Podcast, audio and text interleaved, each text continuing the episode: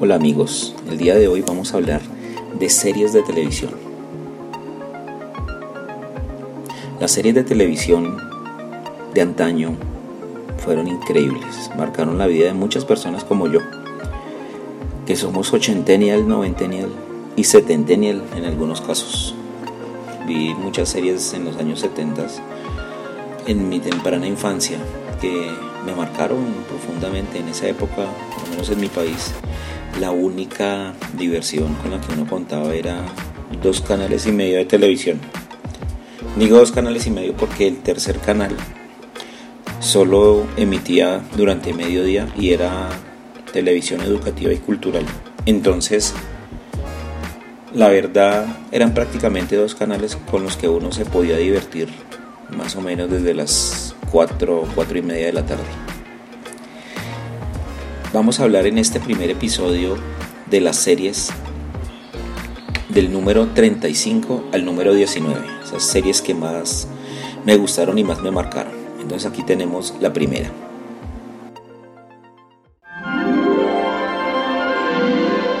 La isla de la fantasía. Con la actuación estelar de Ricardo Montalbán.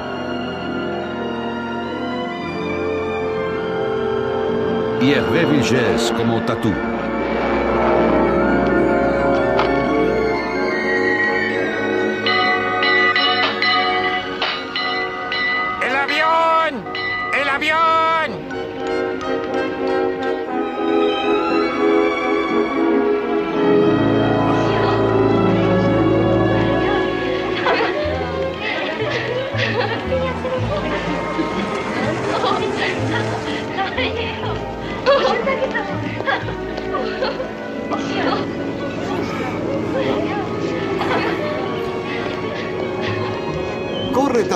corre, se hace tarde.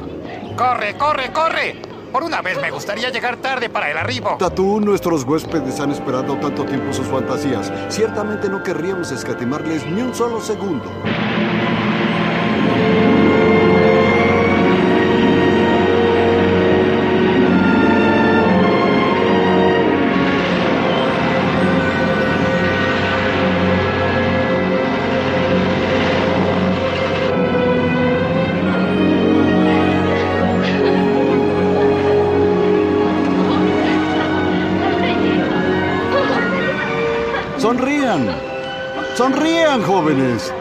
Que los huéspedes se sientan bienvenidos.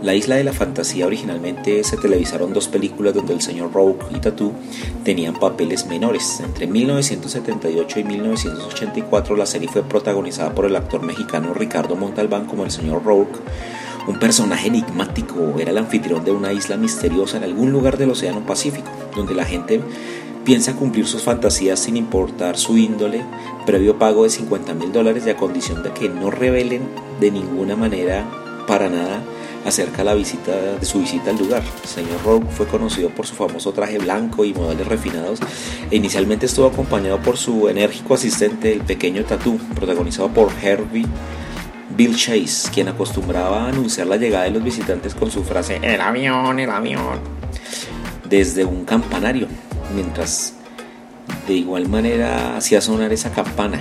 Luego se uniría una chica de nombre Julie, protagonizada por Wendy Schall, y finalmente Tattoo sería reemplazado en 1983, hasta el final de la serie que llegó en 1984 por Lawrence, protagonizado por Christopher Hewitt, un actor que posteriormente sería famoso por una serie llamada Mr. Belvedere.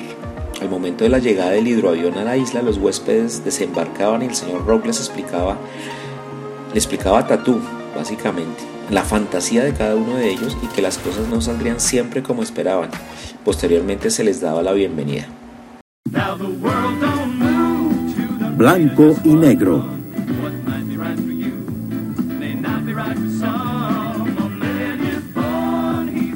Con Conrad Bain. Gary Coleman. Todd Bridges. Mary Jo Catlett. Denny Cooksey. Y Dixie Carter como Maggie.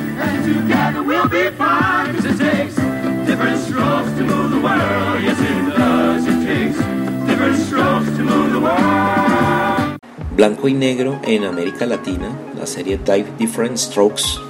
En algunos países de Hispanoamérica, en España se conoció como Arnold, en Uruguay también, eh, en Venezuela Arnold el Travieso, fue una serie de televisión estadounidense emitida entre el 3 de noviembre del 78 y el 4 de mayo del 85 por la cadena NBC. Fue, fue protagonizada por Gary Coleman y Todd Bridges en el papel de Arnold y Willis Jackson, dos niños afroamericanos del barrio Harlem de Nueva York que son acogidos por un hombre rico de negocios llamado Philip Drummond, interpretado por Conrad Bain, y su hija Kimberly Dana Plato. Durante la primera temporada y parte de la segunda, Charlotte Ray interpretó el papel de la ama de llaves de los Drummonds, la señora Garrett, Edna Garrett, personaje que tuvo su propia comedia posteriormente en The Facts of Life. Estrellas por orden alfabético. Diane Carroll. Love, David Grohl. Exciting and new. Michelle Lee.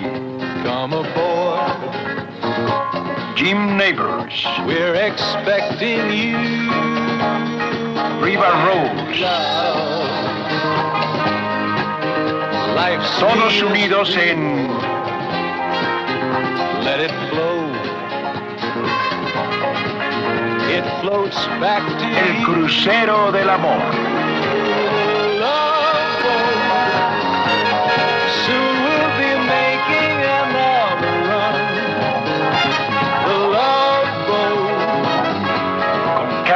McLeod. Something for everyone. Set a course for adventure. Your mind on a new Bernie Couple. And love won't Fred Brandy. more. It's an open smile on a friendly shore. Lance.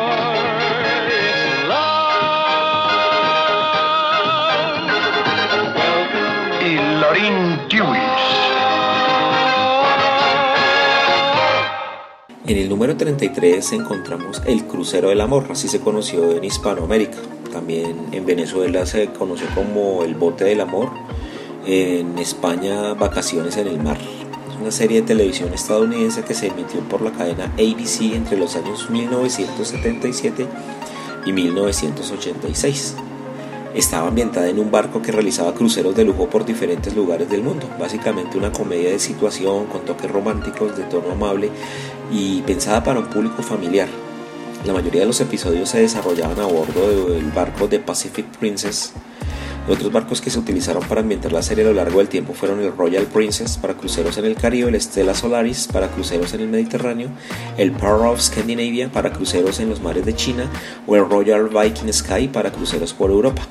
Los personajes fijos de la serie eran los miembros de la tripulación y entre ellos pues podemos mencionar al capitán del barco, Meryl Stubbing, que lo interpretó el actor Gavin McLeod, la directora del crucero Julie McCoy, protagonizada por Lauren Hughes, el barman, bartender Isaac Washington por Ted Lange y la hija del capitán Vicky Stubbing por Jill Whelan, el doctor Adam Bricker, Bernie Coppel o el sobrecargo Borg Gopher, famoso Gopher Smith que era como el primer oficial por Fred Grandy. Estos personajes fijos tenían los roles y caracteres bien definidos. Luego estaban los pasajeros del barco, que eran diferentes en cada episodio y en muchos casos estaban interpretados por estrellas invitadas muy famosas. En- entre esas invitaron, yo recuerdo que una vez a Charlton Heston, en fin, muchos eh, actores conocidos del momento. En cada capítulo de la serie se iban contando de forma paralela varias historias particulares que afectaban tanto a pasajeros como a tripulación y las relaciones entre unos y otros, alternando pues romances, enredos, anécdotas picarescas y ante todo unos paisajes maravillosos. Recuerdo que alguna vez ese crucero estuvo en el puerto de Acapulco. Había una vez tres pequeñas y bellas jovencitas que asistían a la academia de policía.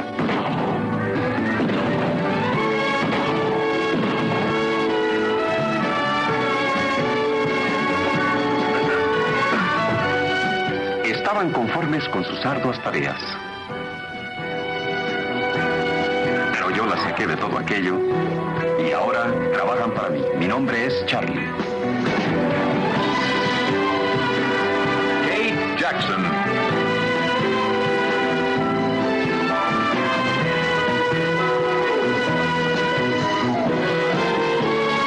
Farrah Fawcett Majors.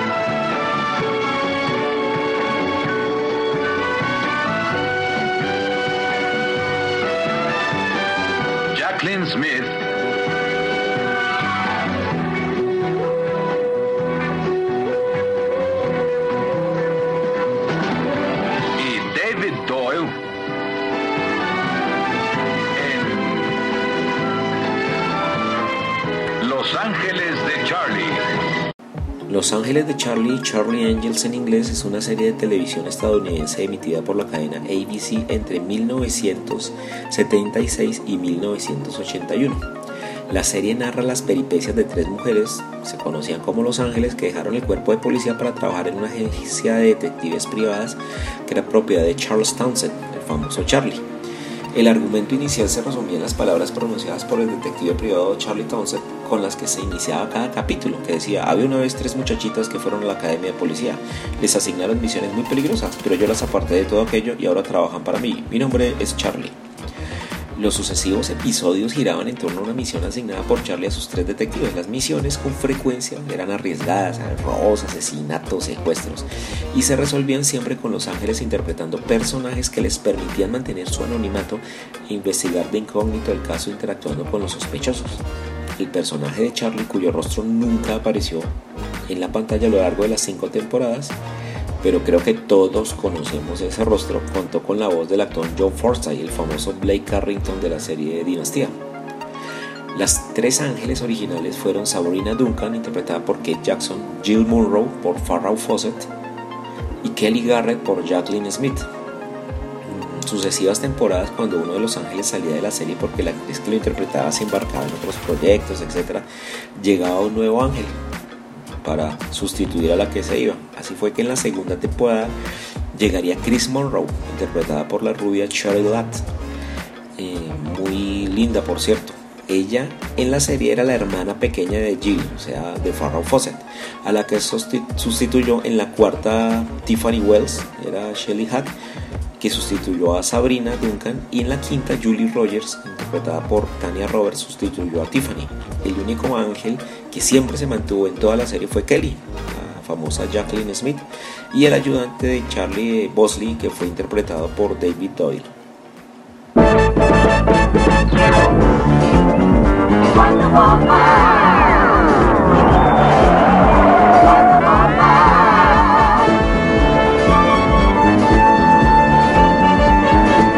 Carter en Las nuevas aventuras de la Mujer Maravilla. Con Lyle Wagoner.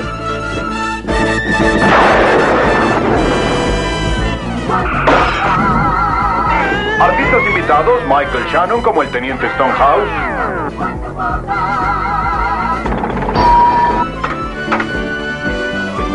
Corinne Michaels como la Capitana Ann Colby. Alan Potts como el Mayor Cornell. Mitch Vogel como Mitch. Y John Van Drillen como Dante. La Mujer Maravilla, conocida en inglés como Wonder Woman, fue una serie de televisión estadounidense basada en la superheroína de la editorial DC Comics. La Mujer Maravilla fue protagonizada por la actriz y cantante estadounidense Linda Carter como la Mujer Maravilla y su alter ego Diana Prince y Lyle Wagoner como Steve Trevor. Esta serie de televisión fue transmitida originalmente entre 1975 a 1979 con un total de tres temporadas. La adaptación televisiva comenzó con el episodio piloto, el cual describe el origen del personaje de la Mujer Maravilla, tal como se relata en los cómics, tomando sus orígenes en la isla Paraíso, que en este caso era ubicada en medio del Triángulo de las Bermudas, y por más de 2000 años no aparecida en ningún mapa y había estado habitada solo por mujeres amazonas, mujeres que huían del machismo del mundo antiguo y que habían hallado en ese aislamiento los secretos de la inmortalidad y el poder. Después en 1942 un, un mayor malherido, Steve Trevor, en este caso piloto estadounidense que acaba de ser abatido en un combate por un avión nazi, se estrella en esa misma isla. Gracias a él las amazonas se enteran que el mundo exterior está en guerra contra el nazismo que planea esclavizar a toda la humanidad. La reina amazona, que se llama Hipólita, decide enviar a la más poderosa guerrera para que ayude a los aliados a derrotar al Tercer Reich, al cual interpretan como una moderna versión del Imperio Romano, del cual una vez huyó pues el pueblo de estas mujeres. La elegida resultaría ser la bella princesa Diana, por eso ella se hizo llamar Diana Prince. Después de un impedimento realizado por su propia madre, la reina Hipólita, pues ella decide entrar disfrazada en un torneo en el cual sería, sería elegida la guerrera amazona que irá a ayudar a la humanidad como representante de esta raza de mujeres y quien irá armada de potentes artilugios mágicos. Usando un avión invisible, Diana se lleva al mayor Trevor para ser curado de sus heridas. Al llegar a Washington, la joven amazona es contratada por el mayor Trevor como la asistente general de la Agencia Especial de Defensa, aparentando ser una joven adinerada con un excelente trabajo llamada Diana Prince, la cual vive en un flamante ático, conduce un Mercedes-Benz SI convertible, viste a la moda y usa maletas y portafolios de la afamada casa Louis Vuitton. En su otra personalidad usará todas sus destrezas para defender de sus enemigos al pueblo norteamericano. Una vez en los Estados Unidos deja a Steve en un hospital y casi inmediatamente comienza su lucha contra estos villanos, generalmente espías y saboteadores alemanes que planean el bombardeo de Washington, D.C. Ahora las fuerzas de la tiranía y el terror tienen una poderosa enemiga quien lucha por la libertad y la democracia, la mujer maravilla.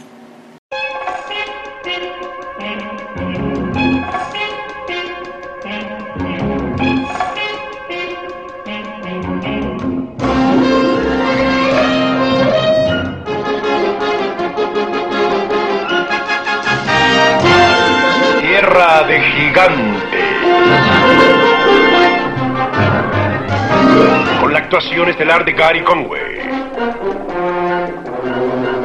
Don Madison.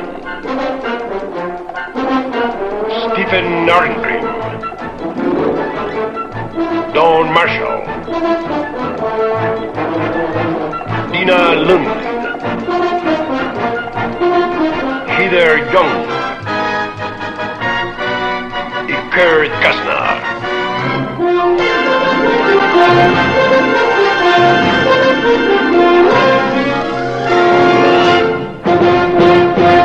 En el número 30 encontramos Tierra de Gigantes. El título original era Land of the Giants. Fue una serie televisiva estadounidense transmitida durante la década de 1960, donde se narraban las aventuras de la tripulación y los pasajeros de un transporte suborbital después que éste se hubiera visto transportado accidentalmente a un mundo en el que todas las formas debían tener unas proporciones enormes en comparación con los personajes principales. El aspecto de estos gigantes es enteramente humano, pero son 12 veces más grandes y su sociedad es por completo dictatorial, si bien los detalles nunca se muestran totalmente. Eh, se conoce la existencia de los pequeños del otro planeta y hay una recompensa por encontrarlos. En el curso de los episodios, de, una, de vez en cuando, algún miembro de la tripulación o pasajero era capturado y el resto de la tripulación lo rescataba posteriormente. Esta serie fue creada por Irwin Allen con el sello de Lost in Space, Perdidos en el Espacio, con un personaje similar psicológicamente, el doctor, al Dr. Zachary Smith, con un costo de 250 mil dólares por episodio.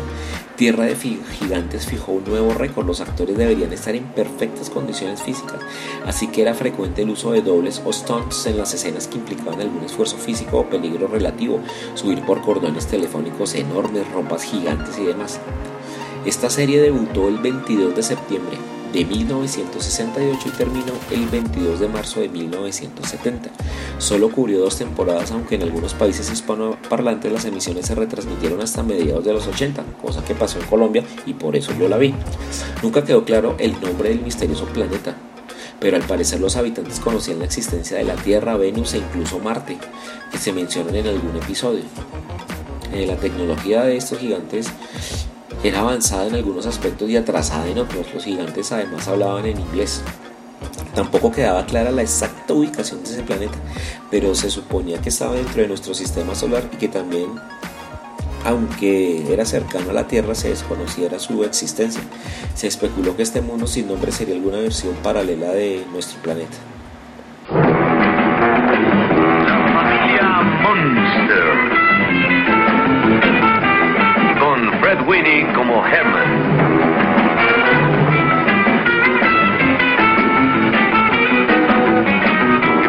Carlo como Lily.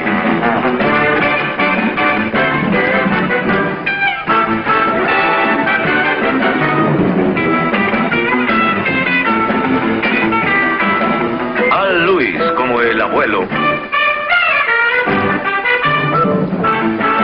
Pat Priest como Marlin.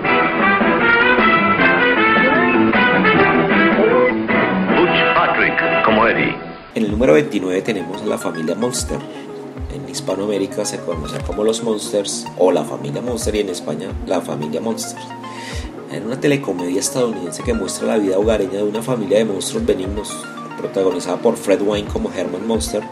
Es una cabeza de monstruo del tipo Frankenstein Yvonne de Carlo, muy bella ella, como su esposa vampiro Lily Monsters, a Luis como el abuelo vampiro callejero que disfruta hablando de los buenos tiempos viejos, Beverly Owen, que después fue reemplazada por Pat Priest como su sobrina adolescente, cuya belleza totalmente estadounidense la convirtió en la marginada de la familia, una rubia al, estilo Marilyn Monroe.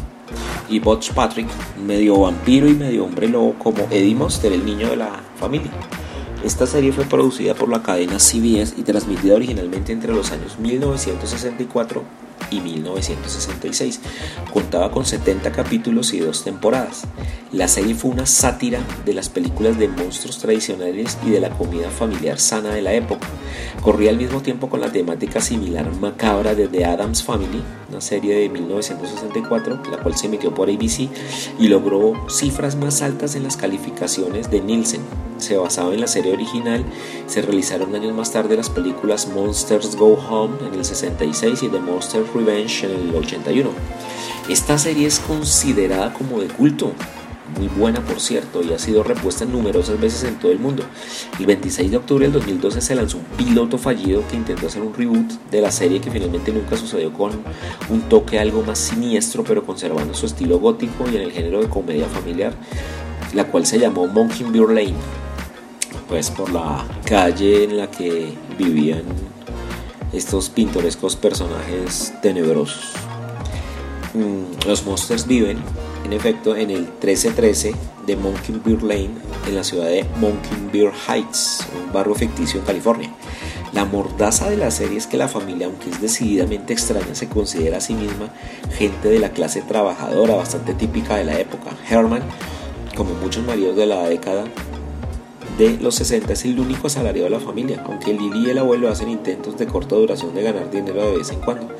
Mientras que Herman es el jefe de la familia, tiene su funeraria y. Ustedes recuerdan eso.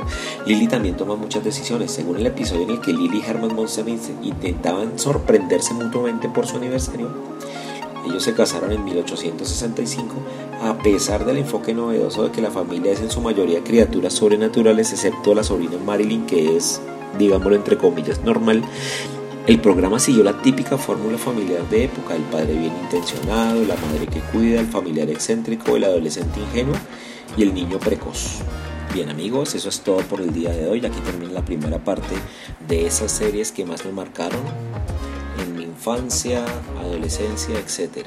Pronto en un nuevo podcast seguiremos con este conteo, el cual estará con el número 28. Nos vemos, hasta entonces.